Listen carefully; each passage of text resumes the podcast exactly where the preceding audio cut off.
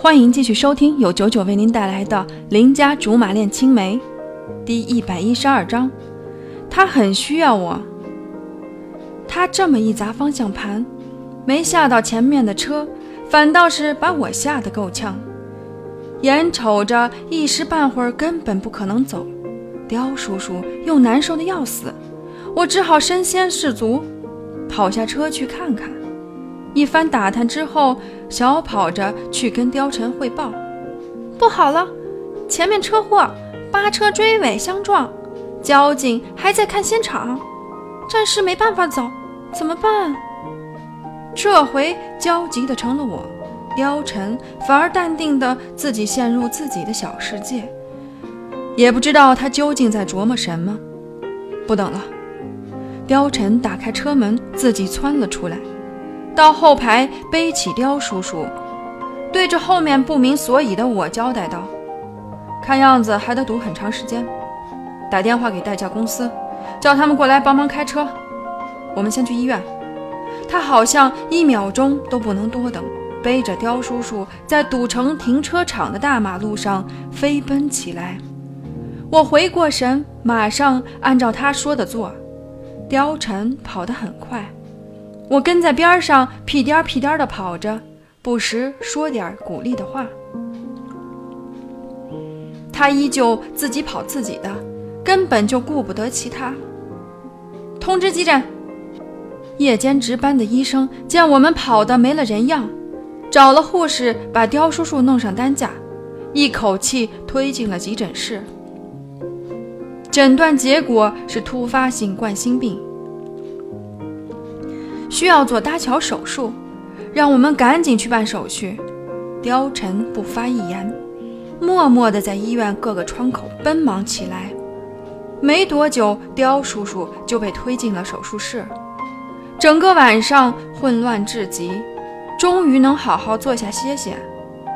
可是心里却更加忐忑了。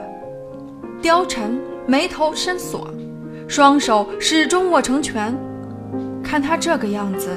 的的确确很心痛，不由自主握住貂蝉的手，安慰道：“放心，放心，貂叔叔不会有事的。”我以前觉得他很强大，连骂人都比别人大声，做事也比别人有手段。可是今天我赶到山上，看他瑟缩在车里，全身抽搐，整张脸白得像纸一样，才发现他其实老了很多。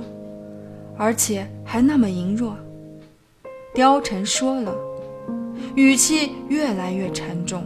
但是我听出他其实很关心、很紧张。貂叔叔忍了半天，还是决定把今天的事情说一说。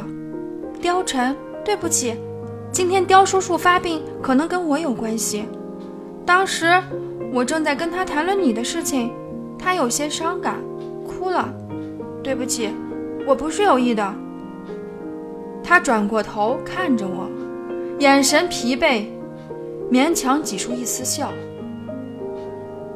忽然伸手抱住我，吓了我一跳。他的头压在我肩膀上，略显无力地说：“没关系，是我的问题，不怪你。”看不见他的表情，光是听声音就让我更加担心了。貂蝉。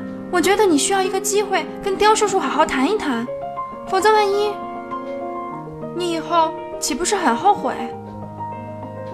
他的呼吸仿佛停滞了，此刻我觉得自己能给他力量和慰藉，莫名很是激动。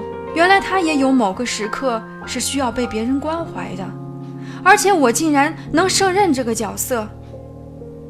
对于我的提议。他始终没有表态，分分钟、分分秒秒过去，司机已经赶到医院，我心头忽然泛起疑惑：为什么不见刁阿姨的踪影？